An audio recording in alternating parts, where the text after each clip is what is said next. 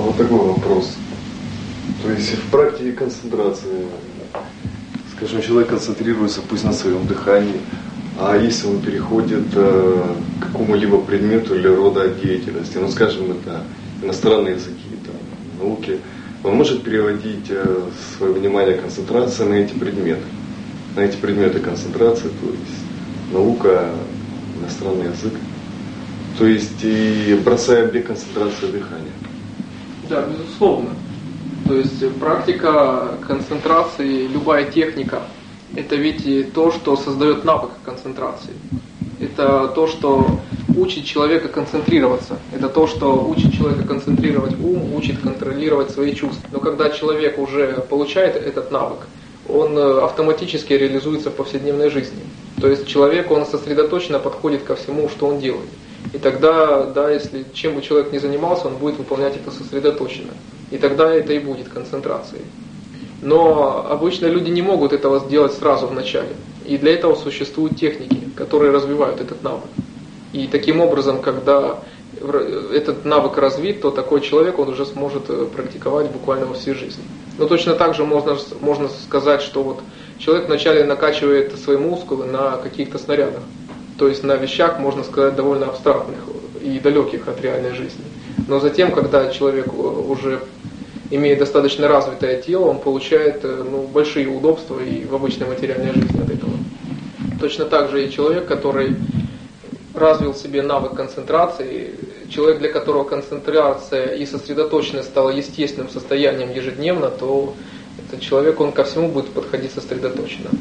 То есть э, на первых этапах стараться просто некоторые обстоятельства оттеснить на задний план просто углубиться в эту практику, чтобы потом можно было непосредственно уже переходить к Да, конечно. Да. То есть ограничить род деятельности. Да, конечно. Не нужно создавать здесь такого конфликта, что вот я монах, и теперь поэтому я больше ничем заниматься не буду.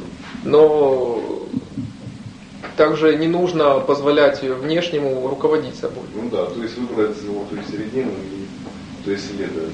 Да, потому что ум, безусловно, как только он почувствует, что кто-то пытается взять над ним верх, он начнет изобретать тут же множество уловок. То есть, допустим, уловки, что я уже чего-то достиг. Или уловки я медитирую, или я концентрируюсь. Ум тут же начнет предлагать множество различных идей, чтобы человек их переваривал. Он будет делать все, что возможно, но только чтобы человек перестал практиковать. Поэтому нужно быть очень внимательным и не прекращать практику во что бы то ни стало. Нужно чувствовать, что как только ум начинает пытаться взять верх. Для этого существует техника концентрации. И не случайно я в первую очередь выделяю техники концентрации на каких-то определенных ощутимых предметах. Я всегда отбрасываю обычно техники, основанные на визуализации, связанные на каких-то ментальных представлениях, картинках, потому что обычно западный человек не способен работать э, с какими-то картинками, он легко запутается. Но если человек имеет дело с техникой концентрации, например, как дыхание, ведь дыхание в человеке присутствует все время. Человек э, всегда может определенно сказать, вот он замечает за своим дыханием или не замечает. Точно так же я всегда предлагаю именно вот подобные техники, когда человек может совершенно точно утверждать, что вот он концентрируется или он не концентрируется в это время. И дальше это все только проблема в самом человеке, захочет он это делать или нет. Поэтому тогда навык, который присутствует, он будет сам по себе, он просто будет реализован повседневно. Люди, которые изучают иностранный язык, они говорят, что вот когда они изучают язык в совершенстве, они уже начинают думать по-английски, допустим. Этот навык, он э, происходит сам собой. Как только человек э, привык постоянно сосредотачиваться, как только это стало его естественным состоянием, то он уже автоматически он концентрируется на всем, что присутствует. И тогда вот этот конфликт вот внешнего и внутреннего, он начинает исчезать. То есть фактически практика основана, что вначале человек он стремится оградить от себя все влияние внешнего мира, а затем он наоборот приходит к нему, и тогда уже исчезают всякие конфликты. Поэтому не нужно бояться тех ситуаций, которые здесь возможны, что вот кто-то будет считать там кого-то идиотом или белым вороной, или непонятно чем занимающимся. В действительности какие-то люди, близкие, знакомые особенно, они могут почувствовать, что вот человек меняется, что вот его внимание и направленность изменилась, она, стала, она человек стал каким-то другим. И они тут же из свойственного всем людям эгоизма начнут стремиться вернуть его обратно. Почему? Потому что люди боятся всего непонятного. Поэтому если видят, что человек несколько десятков лет был одним, а тут вдруг буквально за считанные месяцы он вдруг стал каким-то другим и проводит свое время совершенно иначе, это становится страшно, потому что непонятно, люди логически не смогут это объяснить. Поэтому они тут же начнут стремиться выбить человека из этого состояния и вернуть его, как и кара на грешную землю. Поэтому не нужно бояться таких вещей и нужно продолжать свою практику, несмотря ни на что. И тогда со временем этот конфликт исчезнет. Потому что всегда я выделяю, что вот наличие конфликтов это говорит о слабости человека. Если человек духовно силен, то он способен избежать любого конфликта. Потому что он способен понять э, то, что хотят от него другие люди. И он способен э, предотвратить таким образом любой конфликт. Поэтому конфликт вначале неизбежен, но его не нужно бояться. Главное не останавливаться и пройти утешение можно всем практикующим сказать то, что энергия, которая со временем поднимается в человеке, она не опускается вниз.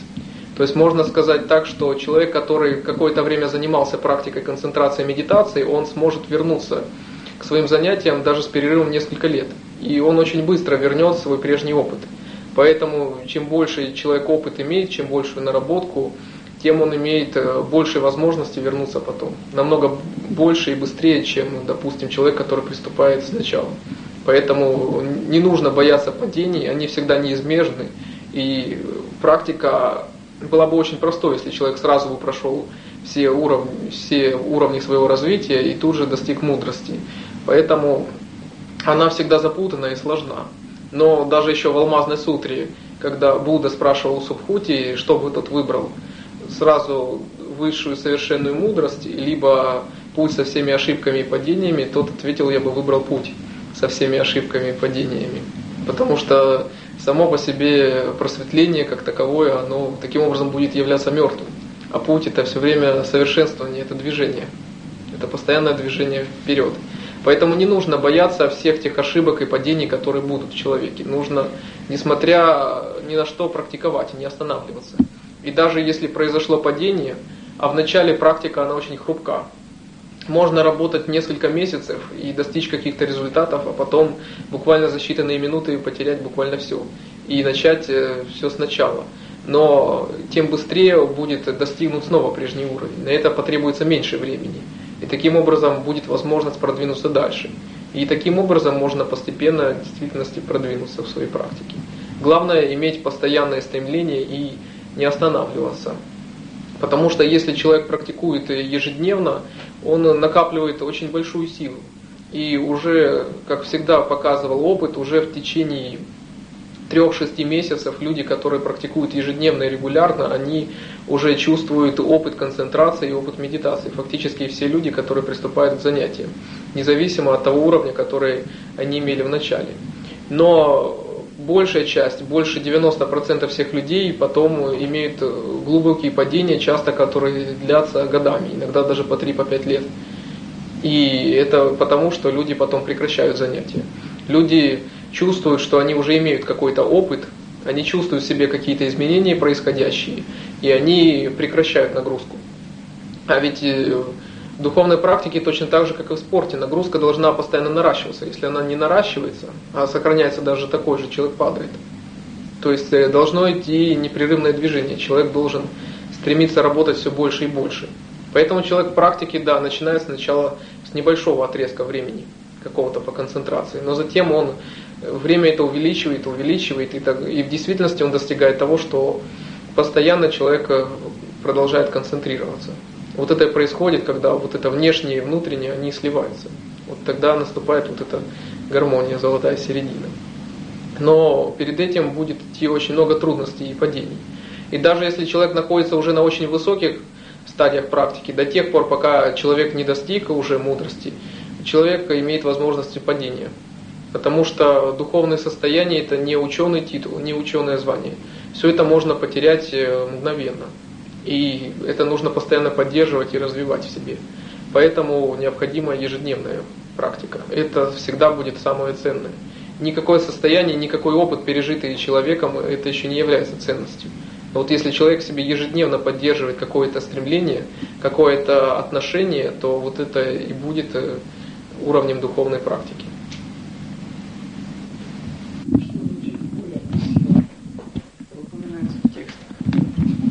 И сила. Здесь можно сказать о двух аспектах. О двух аспектах мудрости. Первым аспектом главным является знание, а второй является сила. Это подобно как две стороны медали или монеты. Одно невозможно без другого. Потому что человек, который обладает знанием, обладает э, высшей и совершенной мудростью, безусловно, это уже очень сильный человек. Как уже нет, никакого, нет ни одного человека, который сумел бы с ним справиться. Человек, который уже знает то, что от него хочет другой человек, человек, который чувствует уже мысли и желания других людей, это уже сильный человек, это уже победитель. Поэтому уже знание само по себе уже означает силу. Ну а сила сама по себе, она тоже ведь означает знание. Если человек обладает очень большой силой, это значит, что человек может ее каким-то образом удержать. То есть он обладает знанием об этой силе. Поэтому нельзя расчленить эти два понятия. Это фактически одно и то же. Поэтому человек, который обладает мудростью, это в действительности человек, который обладает и знанием, и силой.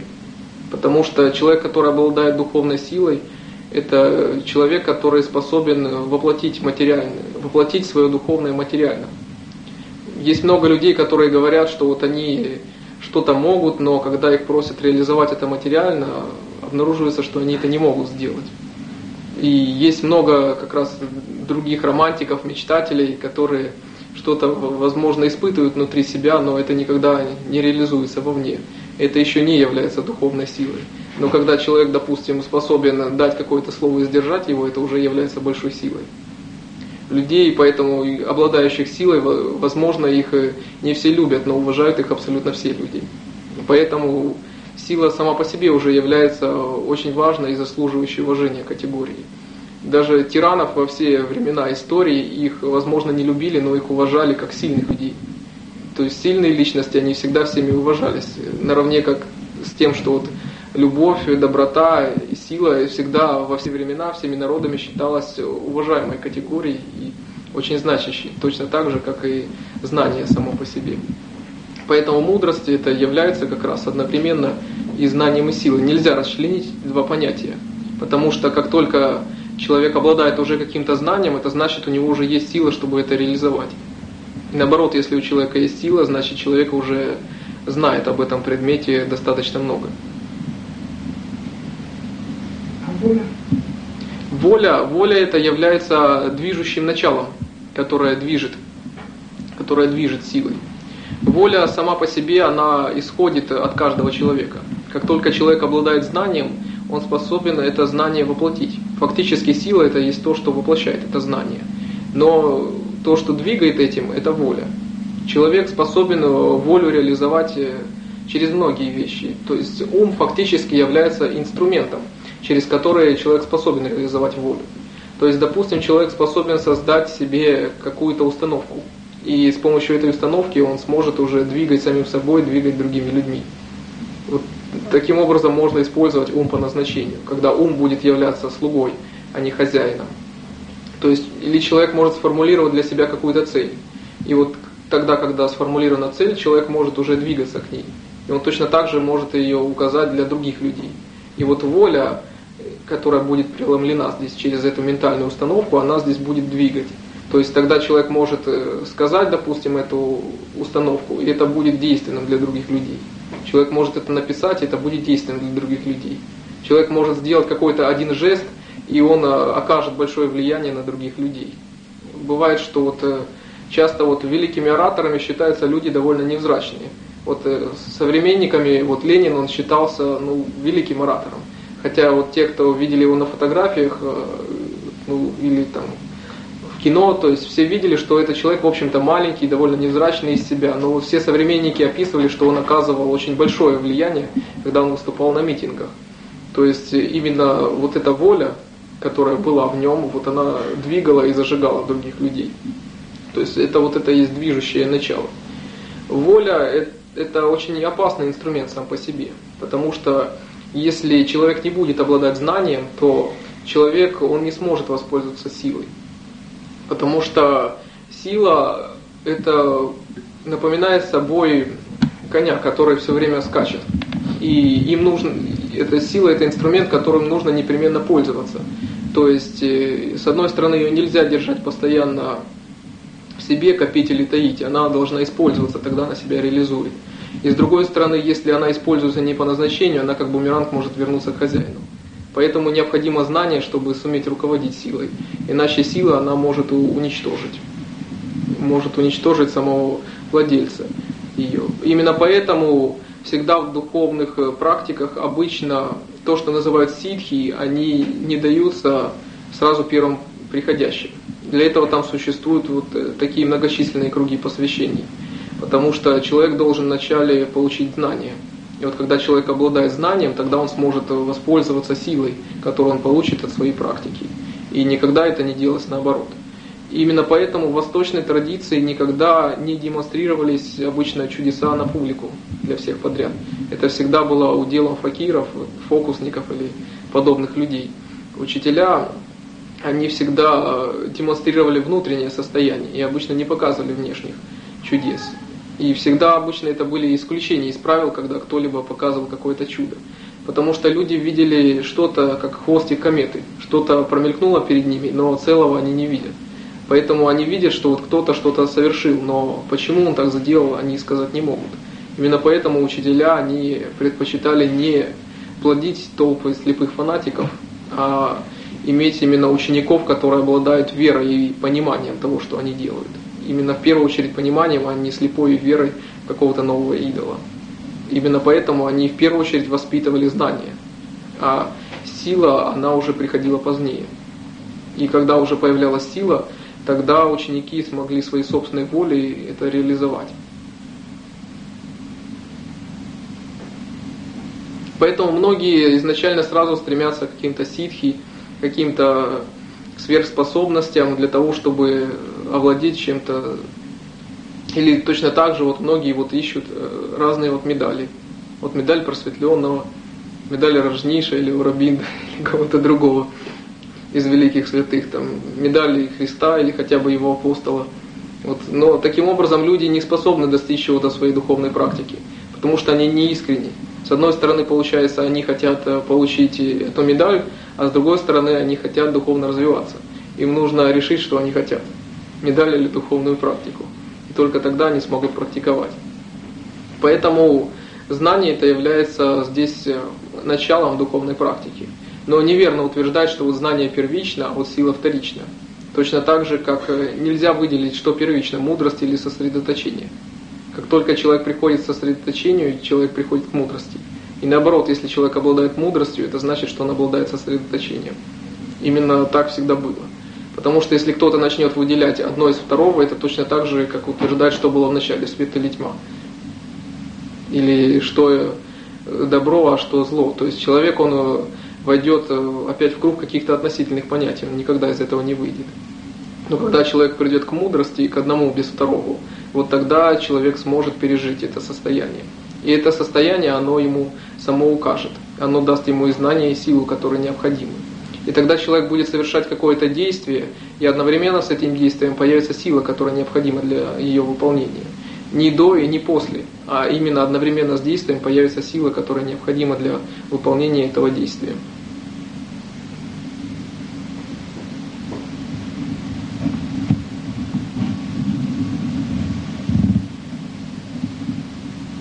Какие еще есть вопросы?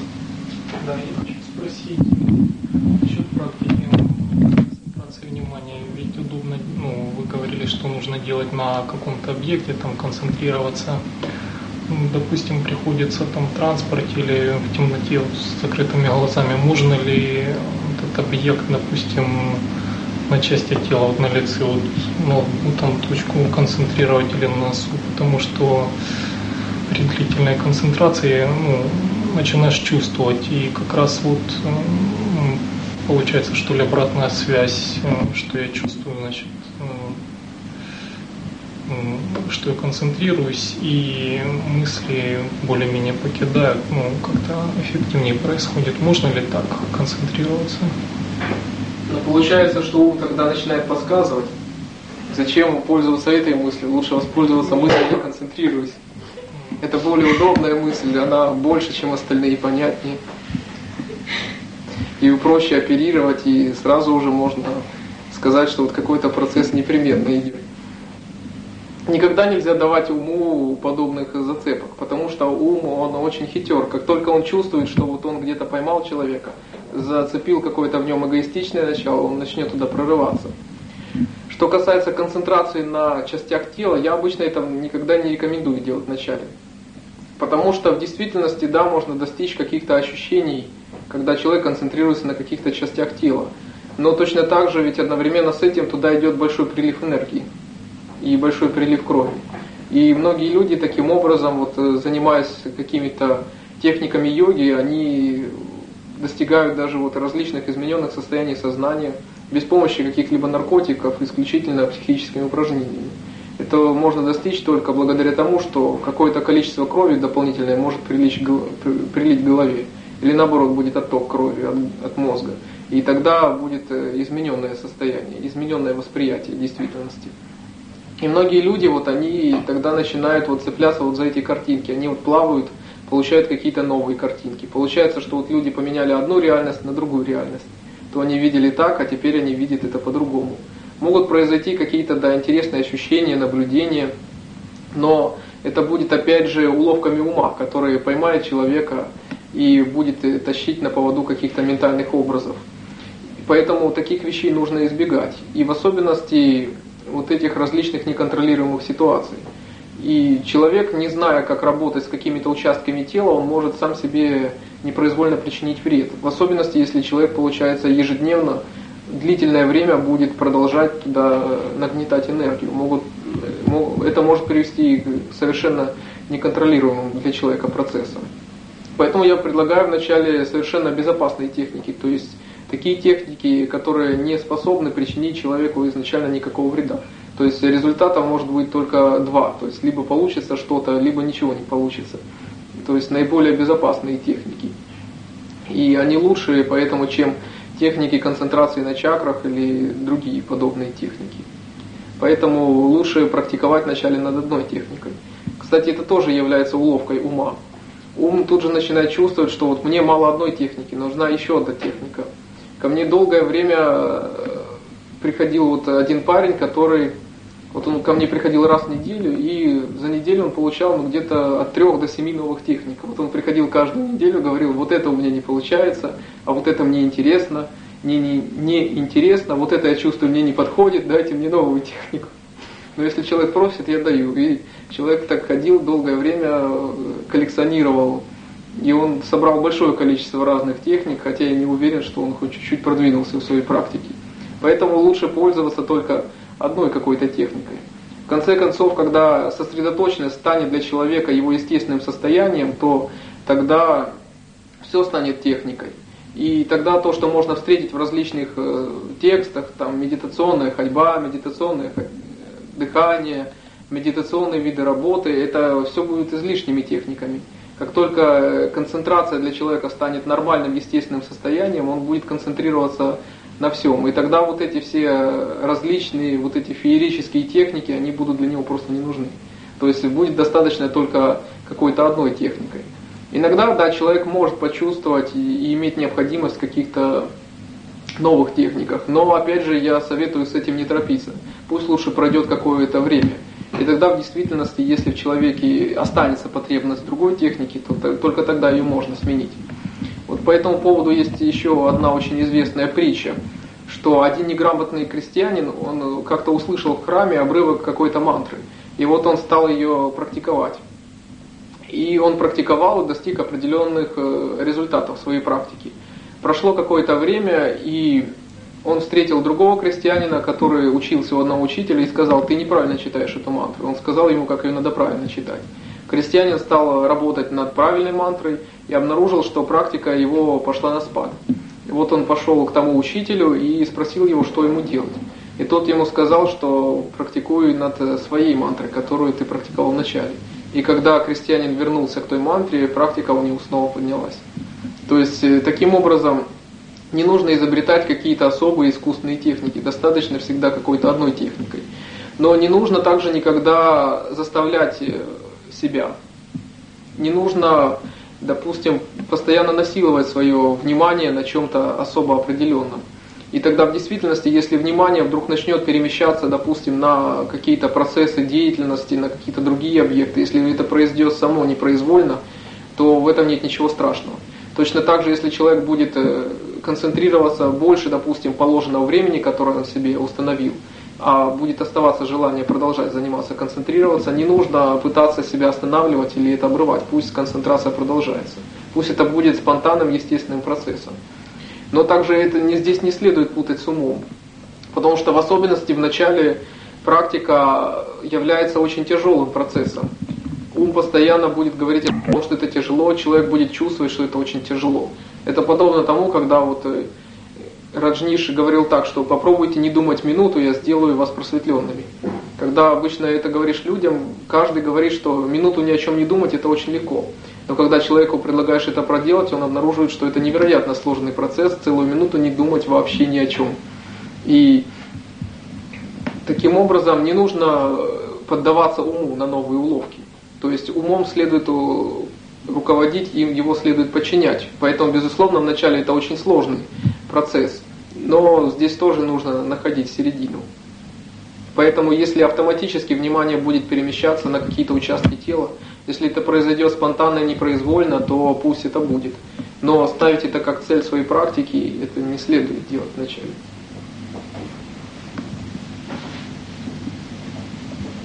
Какие еще есть вопросы?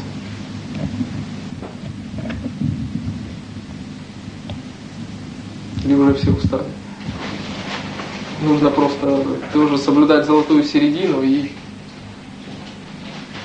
человек имеет определенный порог внимательности, да, после которого он ее утрачивает. Поэтому, наверное, на сегодня мы уже закончим и лучше поговорим уже тогда в следующий раз.